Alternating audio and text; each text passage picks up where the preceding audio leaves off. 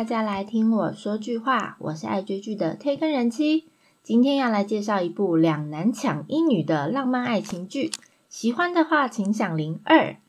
这部韩剧是由金所炫、郑嘉兰、宋江主演，是《Oh My Venus》三流之路的李娜静导演和李雅妍、徐宝拉编剧改编自韩国 Down Webtoon 发布的同名人气网络漫画。上周周末，二零二一年三月十二号上架在 Netflix 韩国原创剧集，总共六集。当然，听到二就表示有一。喜欢的话，请响铃。第一季是二零一九年八月二十二号上线，有八集。整部戏主轴是一个名叫“恋爱铃”的 App，而这款 App 主要的功能是，只要喜欢自己的人出现在特定的范围里面。恋爱铃就会响起铃声提示你，这是一部左右为难，我两个都想要，但是女主角一定要做出选择，不然会被骂，于是陷入了人生难题的爱情剧。对我下的标题真的好长，先来介绍一下男女颜值爆表的主要演员们吧。首先，女主角是我们新一代的国民初恋金所炫。童星出身的他，他在八岁的左右的时候就开始参加一些电视剧的演出，在很多部韩剧里面，他都是饰演女主角的童年时代。而金所炫开始为人熟悉的是他在二零一二年《拥抱太阳的月亮》里面饰演第二女主角的少年时期，再来《乌塔房的王世子》和《想你》中演出。而在当年年末的 MBC 演技大赏里面，也获得童星奖。后来陆续开始主演电视剧，例如《学校二零一五》《打架吧鬼神》《君主假面的主人》，还有《绿豆传》，跟目前在热播的《月升之江》，还有今天要介绍的《喜欢的话请响铃》系列。可能是天生演技派的关系。他到目前为止累积接近三十多个演技相关的提名，还有获奖奖项。在这部剧里面饰演一位生活艰难的高中女生金兆跳，因为小时候父母烧炭自杀，但逃过一劫的她，后来寄住在阿姨家。由于已故的母亲欠债，所以必须要打非常多份工来还债的一个高中女生。男主角第一号，我私心偏偏要先介绍有小宋仲基之称。虽然我最近觉得他某个角度很像吕珍九，不知道有没有人跟我有一样的同感？有被韩国媒体称为 Netflix 儿子和 Demo Actors 秘密武器的大势男宋江。Demo Actors 是宋江的经纪公司，演员专门经纪公司。同门的还有池诚、朴敏英、李准基、文彩元、申世景等人，而近期各大版面还有新闻都一直是他的消息，特别是前阵子《Sweet Home》爆红以后，各大制作公司争抢的人气小鲜肉。其实我也是因为《Sweet Home》才认识他的，因为我平常比较少看这一类的爱情剧。人气我比较偏爱那种惊悚推理的韩剧，而除了 Netflix 原创《Sweet Home》之外，宋江的喜欢的话，请响铃一和二，还有即将在三月二十二号开播的《像蝴蝶一样飞吧》，三部都是改编自韩国网友口碑与人气都 Number One 的网络漫画作品。也让宋江打败了李钟硕，成为新一代的斯曼男耶，很厉害吧？三月单月就有两部电视剧开播，诶另一个新作品像蝴蝶一样飞吧，也有翻译是如蝶翩翩，他搭档了国民爷爷朴仁焕，改编自二零一六年起连载。被网友们誉为传奇人生的网络漫画同名漫画，剧情是讲述原本过着平凡退休生活，从来没有尝试过自己想做的事情的一位七十岁老人，与对未来感到茫然，但其实是芭蕾舞天才的二十三岁少年。他们俩在相遇之后，让老人想起遗忘已久的梦想与热情，决定一边支持少年，一边朝向自己的梦想前进，非常的励志。宋江也为了这部剧特别接受了六个月的芭蕾舞课程训练，宣传海报里面也看得出他展现专业的芭蕾舞舞者的架势。非常的期待，下礼拜一就开播了，堆堆堆！还有今年内另外几部作品，一部是 JTBC，又是一部漫改作品的《无法抗拒的他》，讲述即使不相信爱情，但仍然想恋爱的女主角和一位认为恋爱很麻烦，但却非常享受暧昧的男主角之间，两个人超现实主义的浪漫爱情故事。他的搭档是号称史上最强的小三韩素汐，还有一部虽然还没有确定，就是 JTBC 正在讨论的作品《社内恋爱残酷史》，讲述气象厅工作人员们的事业与爱情，他们跌倒、失败又重新站起，一同成长的浪漫爱情喜剧。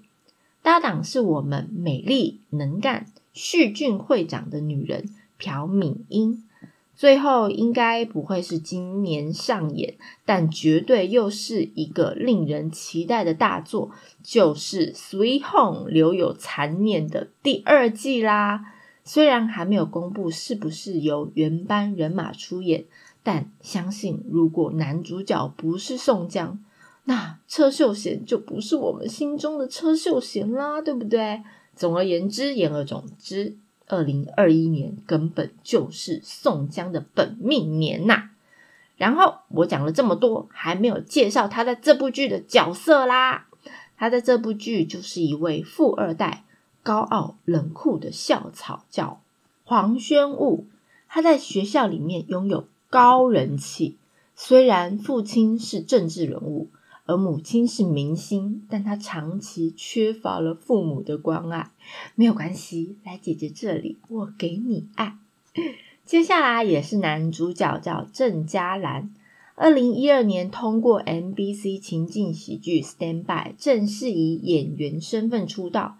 在一六年的电影《四等》里面饰演一位天才游泳选手。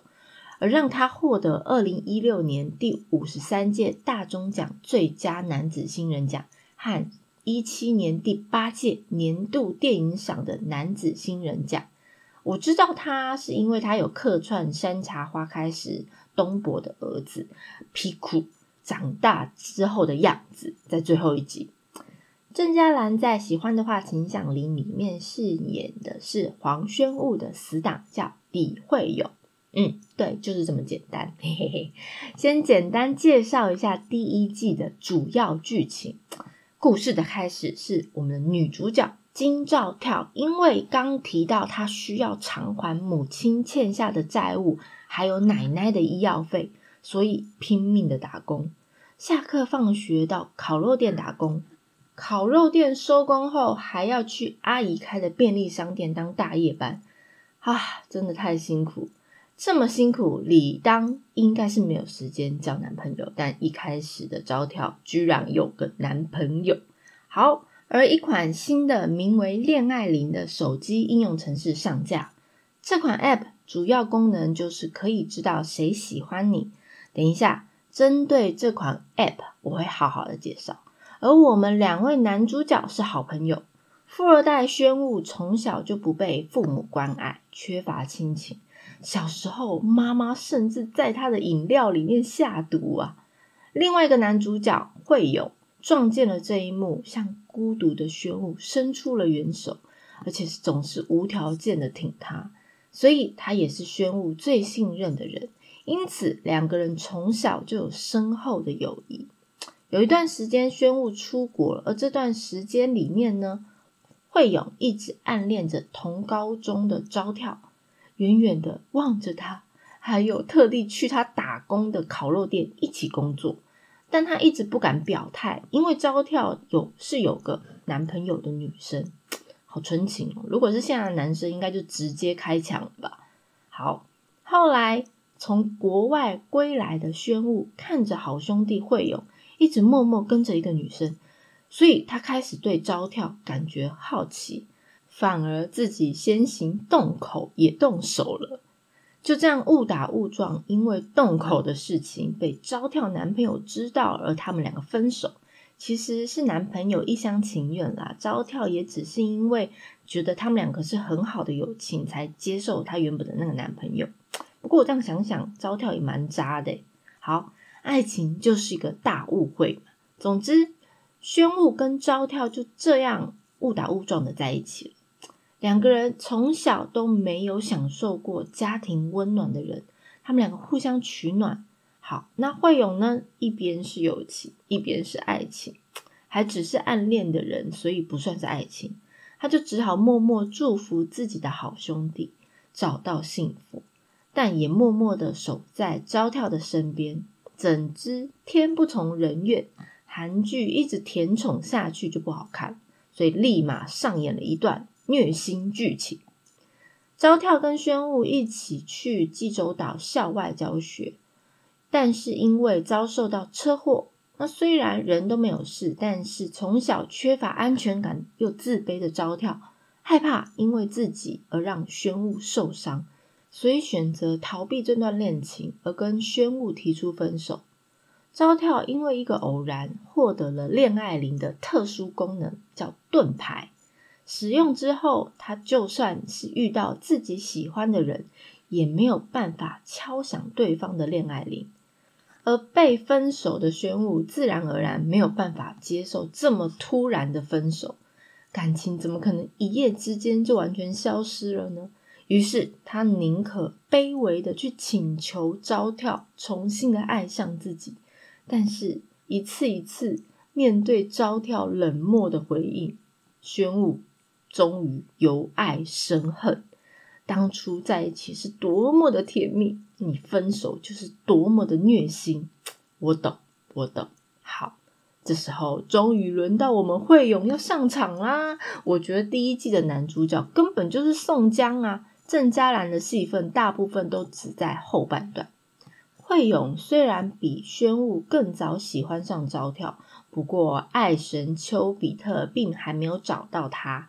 而且好兄弟也先下手为强，他只好默默守候在招跳身边。而毕业四年以后，他偶然再次遇到了招跳。这次他选择争取自己的爱情，积极的追求招跳。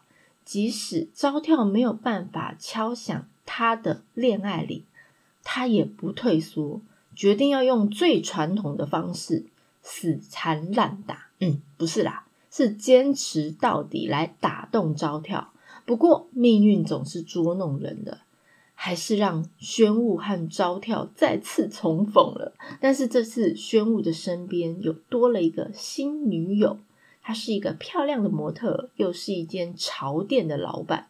但是宣武却没有办法敲响这位新女友的恋爱铃，这表示什么？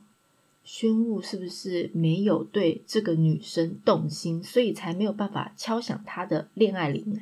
哎，这功能真的很尴尬哎，根本就是想让人家分手的功能呐！但是这新女友还非常的大方，她居然可以体谅宣武，觉得他可能是被初恋所伤。结果当宣武再次遇到招跳的时候，却成功敲响他的恋爱铃。这又代表什么？就是恋爱铃没有 bug 啊！第一集的最后一幕就是落在玄武带着他的新女友，而不小心招跳也刚好走近，于是招跳的恋爱铃就响了。哎，他的身旁的女友应该也是玻璃心碎满地的声音。好巧不巧，会友也随后追上，招跳又刚好叮咚，恋爱铃响起了。第一集就这样结束，哥是不是让人心痒痒？想知道，所以嘞，所以嘞，那他到底选谁？是选会友还是选宣武啊？结果第二季又因为疫情的关系延后了半年，于是很多人都等不及，跟我一样先去追一下漫画。如果是你们，你们会选择旧爱，还是最帅的宣武，还是贴心陪伴、随抠随到的惠勇呢？究竟是宣武派还是惠勇派？我先说，我是宣武派，因为他是我的菜，有押韵呢。而喜欢的话，请响铃二第二季，主角们脱掉了校服，踏入职场，三角恋究竟该怎么抉择？就是这一季最大的重点了。不过，很多观众看了预告，大概都猜到最后赢家就是我们默默守在身旁的会友。但是，结局和选择究竟是什么，我这边就不剧透了。只有短短六集，我觉得大家可以去追一下。总之，三角习题在第二季就已经有一个解答了。但中间的过程才是我们要去思考的。想想，如果真的有一个恋爱铃的 App，大家会去下载吗？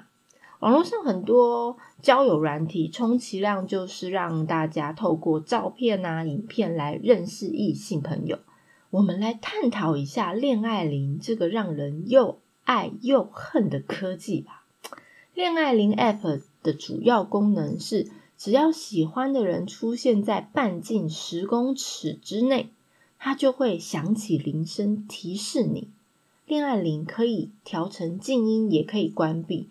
但是只要你开着，而对方也开着，喜欢的心意就会敲响对方的恋爱铃。而第二季更有新功能二点零版本，会显示附近喜欢你的人数。还有推荐人选项，可以预测会喜欢你的人选，并且推荐出来。另外还有两个隐藏版功能，就是刚刚提到的盾牌跟矛。开启盾牌可以完全阻挡自己的心意，不过还是可以接收其他人的心意。而矛的功能呢，就是可以敲响你不喜欢的人的恋爱里，是不是有点矛盾？好，综合以上的功能，让我们假设现实里，如果我是处在暗恋一个人的状态，但我不小心开启 App，而对方也刚好也有开启 App，在无意间接近了对方，有可能是在餐厅啦、学校啦、办公室、图书馆这种公众场合里面，叮咚一响，心意不就默默的泄露给对方了吗？大家可以想象那时候有多么的尴尬吗？那重点来了，跟宣武还有他新女朋友情况一样，这样子情何以堪？又或者是在没有公开自己性向的情况里面，你喜欢了同性的人，而恋爱铃也刚好响起，这样你们两个不是很错愕吗？这个 app 真的有问题啊！而且不知道这个 app 是用什么样的技术测心跳还是测呼吸来判断你是不是喜欢对方。我如果刚跑完步，然后看到一个男生，我我那时候心里很喘呐，心也跳得很快，他突然想离，那那如果好死不死我老公在我旁边，那我该怎么办？或者是说，如果一个很花心的人，那他是不是可以敲响所有？他有好感的人的恋爱铃，还是说完全都没有办法敲响任何一个人，因为他不够专情。我好像似乎太理性了，还是不要执着这么多现实面的东西。毕竟它只是一部韩剧而已。其实原本漫画的作者在故事里是想要表达，或许像惠勇一样坚持到底，以及不计一切的付出和接纳。真的可以让一个人喜欢上你，慢慢的把心也交给你，像是惠勇对招跳，或宣武的新女朋友对宣武那样。虽然第二季的结局让很多吃瓜的观众们觉得，为什么没有选择宣武呢？按照韩剧的套路，是不是应该要来个峰回路转，像是新女友或会有黑化？然后招跳和宣武又因为宣武的富爸爸干涉，然后走了一段苦情路，最后在有情人终成眷属的刻骨铭心爱情剧嘛？你们真的韩剧看太多了是不？大家可以放轻松，不要像我这么理性的看看这一部浪漫爱情剧。如果大家对介绍的内容有什么想法，或想要了解哪部韩剧，都欢迎大家来告诉我哦。片尾曲是喜欢的话，请响铃二 OST 的 It's Raining。我是推更人妻，一起掉入无止境的追剧人生吧，下次见喽。Makes me wonder, like I've never been to this place before. Someday, see you.